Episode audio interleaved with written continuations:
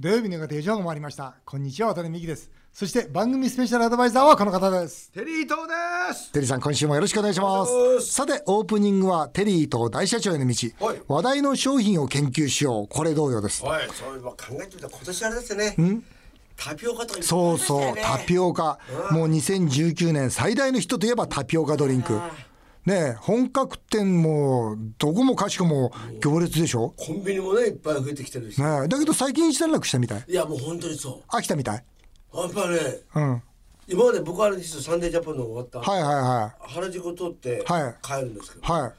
今まではもうそれあれってものすごい人、うんそうだな50人ぐらい並んでたような店が、うんうんうん今もう3人ぐらい本当にだから普通にもう買えちゃうんですよ並ばなくて買えるこんな状況ですねなるほどね。だから次の商品が出てくるのかな？なるほど、うん、タピオカの次に来る商品、この話題が集まってるんですが、日本でもその2番煎じに乗ろうという動きが出てまして、タピオカの次に流行ると注目されているのが、まず、タロイモボールあこれは？タロイモボール。台湾ではタピオカと同じぐらい大人気で、タピオカ同様、もちもちした食感が楽しめます。なんだって、今ここに目の前にありますなんよね。かですね漢字で言うと紅茶みたいですよね、ん紅茶の。色は濃い紅茶。まあアイスコーヒーっぽいかな。で、中にね、小さなタピオカが入ってる感じで。ちょっと、あの、ちょっと飲んでみましょう。はい。美味しい？いやー。なんだろうこれ。なんかなんかもちもちしてるね、だいタロイモなんだ、なんかタピオカの方がいいね。うん、タピオカの方がなんか食感もいいし。あのあ甘甘さはこっち側の甘くないですよね。どうかな？微妙かなこれは。微妙ですよね、それからこのねもう一つあるんですよ。チーズティーって知ってます、そのチーズティーって本当台湾でこれも大人気なんだって、うん、で台湾茶やウーロン茶をベースに塩を効かせたチーズクリームを乗せたドリンクで、まあ、インスタ映えもするってことでそんな白っぽいのね。どうでしょう？わお塩クリームだ。ダメですねこれ。なんかさあれみたいじゃない？なんだろうこれ。塩塩味の。塩塩水ですようん、塩水のなんかヨーグルトみたいなね。このタピオカの2番煎じこうずっとのあ味わったんですけど、テリーさんこれ2番煎じってことについてはどう二どうですか？番煎じの方がいい時があります。あー。テレビなんかもそうだと思うんですけど、はい。僕実はね「朝やん」っていう番組やったんですよ、うんうん。でそれでラーメン戦争ってやったんですへよえ周富徳とか金徳とかで、はい。でまあ勝った方がね、はい。そのまあ勝者ってことなんですけど、はい。それまでそれこそなんていうの面白おかしく、ん。どっかのホテルの料理長と、んどっかの、まあ、帝国ホテルのね、うんうんうん。大倉の料理長が対決なんてなかったんですよ、うんそういうの面白おかしくやってた、んうん。で負けた方が中華鍋に乗って、スキー場から降りてくるってやったわけ 面白い。面白い。そうなんですよ。面白い。だってやりたくないもんそれ。天才的なアイデアだった、うんうん。でもねそれを見てるもうちょっと僕とは違うねちゃんとした人は、料理の鉄人を考えたんですよ。あー。あ料理の鉄人のその前の企画がテリーさんなんだ。そうなんですよ。わお。ね。う。んで僕は面白くお笑いの演出。これ対決して、うん。どっちかは悪役にしてて そんなね車に乗ってきて後ろにねチャイナ服の、うん。チャイナドレスの美女やって、うん。面白くおかしくそれを料理の説明みたいにもっともらしいセリフを言って、うん。言葉はいいけどパクリっぽい感じでものを作った二番煎じっていうのはそういうことじゃないですか、うんうんだから僕は二番煎じは日本人が最も得意とするビジネスだと思ってます、なるほどね、僕なんか経営この外食の経営がするとですねそのいつも思うのはその柳の下に土壌って2匹いるんですよ。いますよね。いるんですよ。いるんですよ。1匹だと思ったら大きな間違いで2匹目を追っかけた方がいいんですよ。その時にちゃんと本質を見失わないようにしてそしてその新しいより何かもう一つ付加価値をつけていくってすごく大事で。まさに今のその料理の鉄人の話そうですね。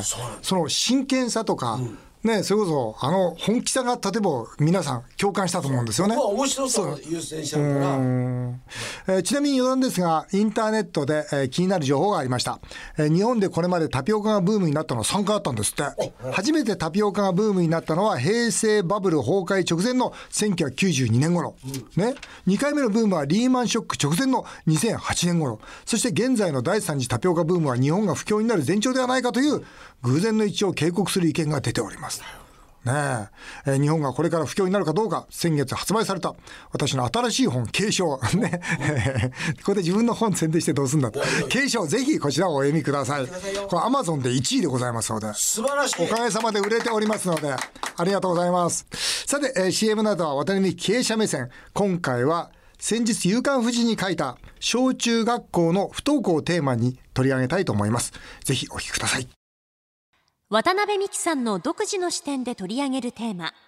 今回は小中学校の不登校の問題です。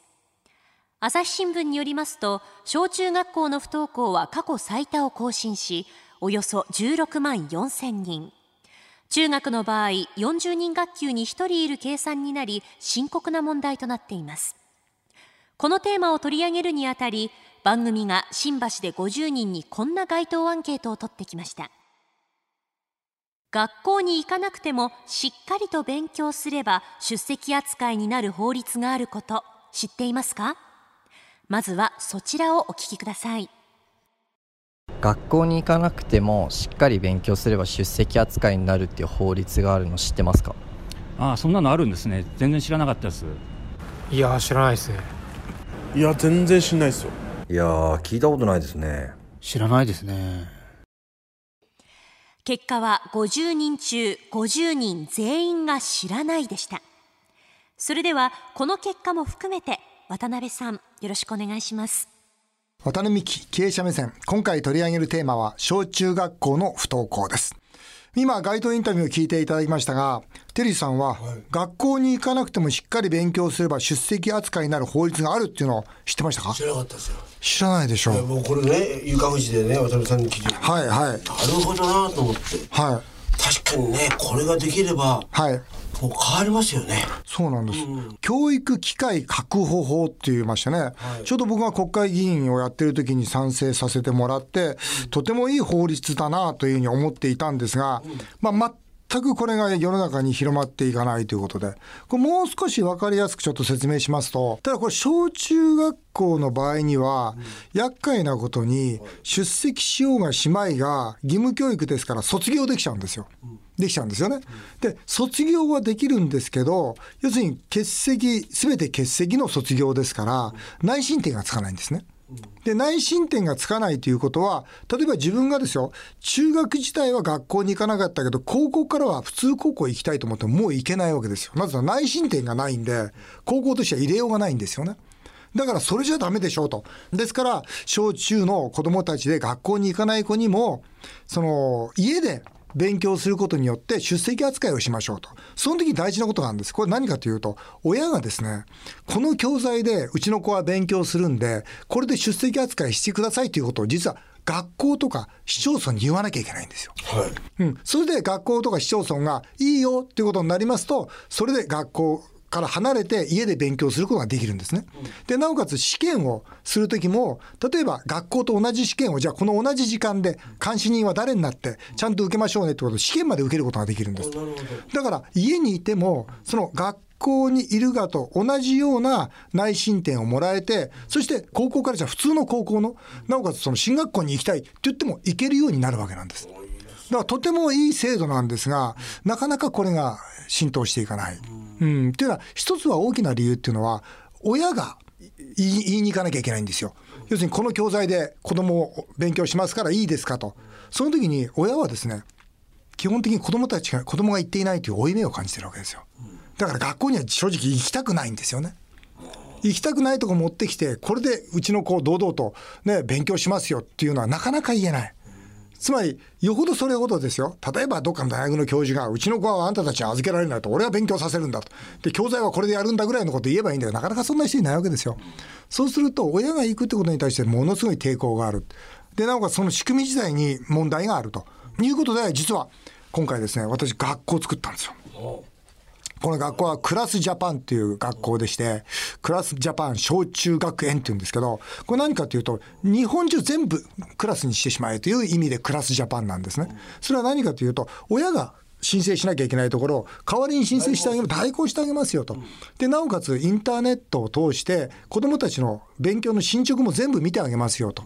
そしてなおかつということは、はい学校のあインターネット放送みたいな形で、はいがこっち側で先生がいるんですか？そうです。先生うんあの教材はいろんなものを使いますけども担任がつきます、で担任がついてインターネットで、えー連絡を取り合って、そして、えーその子が好きな時間好きな場所で勉強させてあげるということなんです、ですからまああー通常ですと一回クラスに入ったらなかなかそこからは離れられないですよねもちろんね、えーそうした時にじゃあさ小学校3年生の時に嫌なクラスに入ってしまった。だけど我慢しなきゃいけない。じゃあ小学校3年生の間だけは通信でやってなるほど。4年勉強遅れないようにして4年のクラス外から出ようと。戻れる。戻れると。いうことで仲間と会わないっていうのはあると思うんですこれから。で現実問題ですよ。現実問題今。やめちゃうんじゃなくて、はい。まあ1年間そうですよ。半年だけとか。ああなるほど。そうすれば勉強遅れないじゃないですか。で現実問題として今そういう不登校傾向不登校気味といいますかこれ中学生で10人に1人いるんですよ。すごくないですか？一クラスに34人いるんですよ。これインターネットで全部できるんですか？インターネットで全部できます。例えばねはい。半年間、はい。両親がはい。海外行ったとします、ね。はい。そうですそうです。海外でやればいいんです。ね、自分も行くわけじゃない。そうなんです。この学校入るんじゃなくて。そうなんです。なるほど。だから向こうの学校じゃなくて海外の実はそのまあ転勤されている方々の高校さんが全部ここに入ってくれば半年もしくは3年でもいいんですよ。3年向こうで勉強してて遅れずにそれこそそのまんま日本に帰ってきてもちゃんと勉強ができるという仕組みなんです。それはあれですか？例えば生徒の方が質問とかも？もちろんです。担任ですから通方向ですから。それを例えば一日何時間ってき時間は決まって時間は決まってます。そうです。そうです。24時間対応はできないんで、はい。ただ普段はこの教材で、えー勉強するんですね。ただね、もう一つその不登校になる。まあ、おそらくですね、僕、こうやって小学校だと、まあ今100人に1人が、まあ不登校だと言われてるんですけど、僕の会社の社員と話してても、実はすごく多いんですよ。あそうはい。小学校、中学校の不登校っていうのは。どう。いう理由があるんですか？で今一番最初言ったでしょ？友達と会わない。まあ分かりますよね。あと先生と会わない。分かりますよね。一番大きな理由があるんですよ。それは何かというと勉強が分かんないんですよ。逆に？勉強が分からない。つまり勉強が分からないからもう行くとつまんないわけですよだってどんどんどんどん進んでっちゃうから。俺も分かんなかったもんな。俺も分かんないで。だぼーっとした時はありますよ本当の時。ねえ、もう分からないからでも授業は進んでいくじゃないですか、そうするともう嫌になっちゃうわけですよ。だから試験を受けたくないそれから授業を受けたくないっていうのは実はこれも大きな理由の一つなんです。その時にですよこのクラスジャパンってすごくいいんですよ。なんでかというと自分のペースで戻ればいいんですよ。つまりもう一回やり直しちゃえばいいんですよ。もっと言うとどこでつまずいたかが全部わかるわけですよ。小学校1年から中学3年までの授業をずっと追っかけていくとそこで全部テストをしてチェックしていきますからあこの子ここでつまずいてるなってわかるわけです。ただそのつまずいてるところを繰り返し繰り返し教えることでそこをクリアするとあと全部ついてくれるわけですよ。だからその仲間の面でもそれからその学習の面でもそういう制度があること自体は僕は本当にいいことででなおかつそれを必要としている子がたくさんいるいるという現実の中で、まあ、この学園を立ち上げたんですけど、まあ、ぜひ本当に、えー悩んでる方々には小学校中学校両方です。小中です。例えば今これ何か聞いてる、はい。ね、親御さんが、はい。あだったらうちのね子供を入れてみたいと。かはい。いう人だって当然いるし、はい。今家で入って聞いた人は、はい。僕も入りたい私も入りたいっていう人はどうしたらいいんですか？あのーもうクラスジャパンとインターネットで検索していただければ、もう準備ができております。で、そこで、あの、登録、年齢はあるんですか？小学生だったら。小1から中3までまだのね。です。はい。基本的に、この中小1から中3まで、で、えーいろいろとこう登録してくださいっていうのがありますんで、そうしますと今の体制でどうでしょう？おそらくうー24時間以内には、あのうちのスタッフから連絡があって、えーお子様どういう状況ですか？と。基本的には保護者の方とお話ししますんで、はい、お金は大体どのぐらいなんですか？月2万円です。月にははい、月2万円でやりたいと、まあ、実は他のところはもう月4万円で始めるところはあるんですけど、でとにかくこれも一人でも多くの子たちを作っていきたいという思いの中で、はい、月2万円ですので、よろしかったら検索していただきたいと思います。えー以上、渡辺美希経営者目線、今回は不登校の子どもたちのために学園の経営を始めましたというお話でした。さあ、続いてはメールを紹介させていただきます。えー小田原市のあかねさん42歳。えー渡辺さんの記者会見見ましたよ、毎週ラジオを聞いているから、なんか知り合いに感じてしまいました。えーテリーさんに質問です、はい良い記者会見と悪い記者会見について、ぜひ教えてくださいと。どんなのが良いあるじゃないですかね。とぼけた記者会見やってるなって。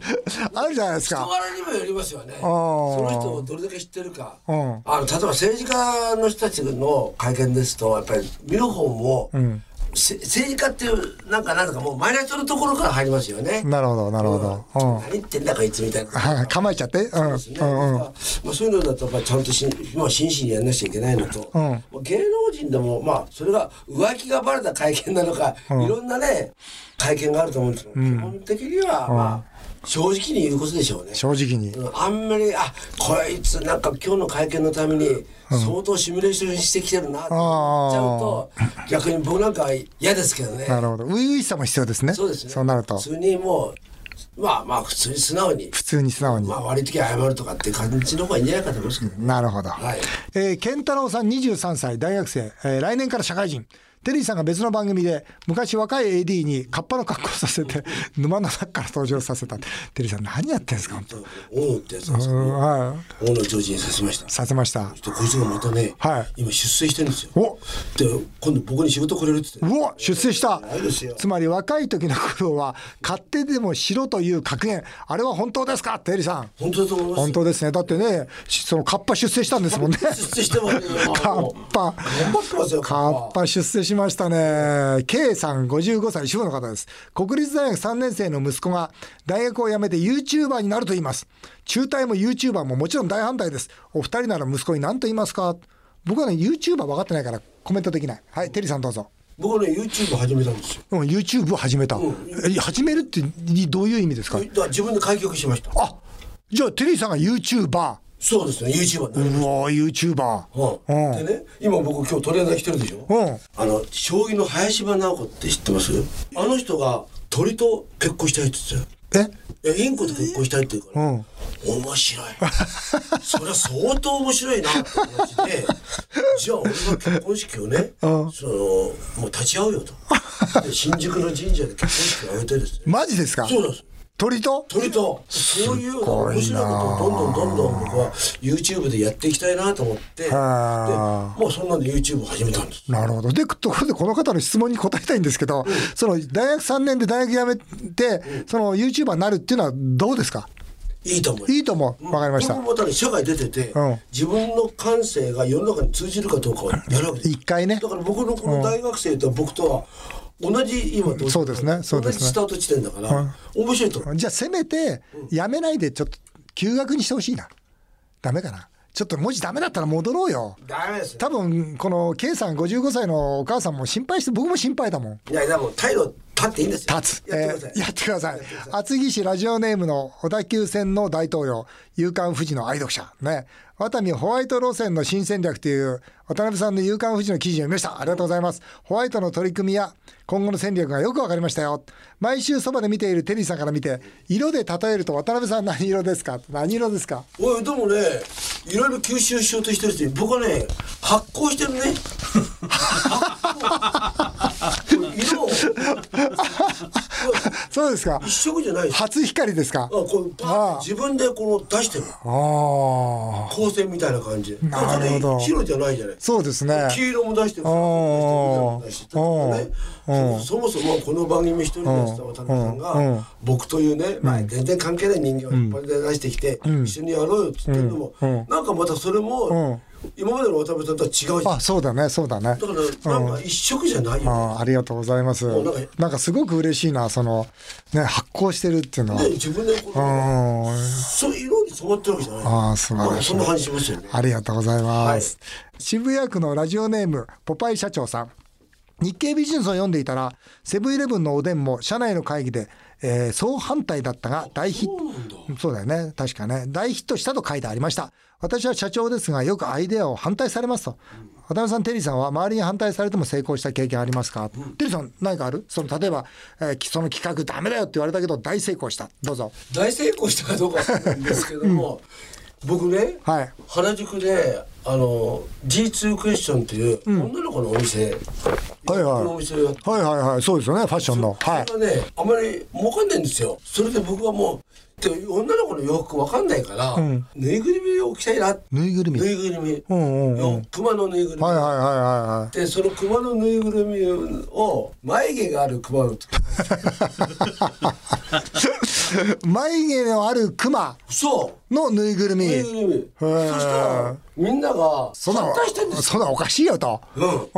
クマ眉毛ねえだろうとうん。僕はねとは言っても普通の原宿にいっぱい売ってるから、うん。つまんない人なんですよ、んうん。でぬいぐるみなんて可愛いだけじゃつまんないって引っかかりがないと、うんうん。で言ったら文句言ってるんですよ。私たちあの洋服売ってるんであのあんまりそういうの売りたくないんでって。そういうのこと言ってるんですよ。言ってんの？言ってるんです。よ、うんうん。それでそれでですか？それでうまくいった話になるのす。まあこれが売れたらいいなと思って。な反対されてもやったと。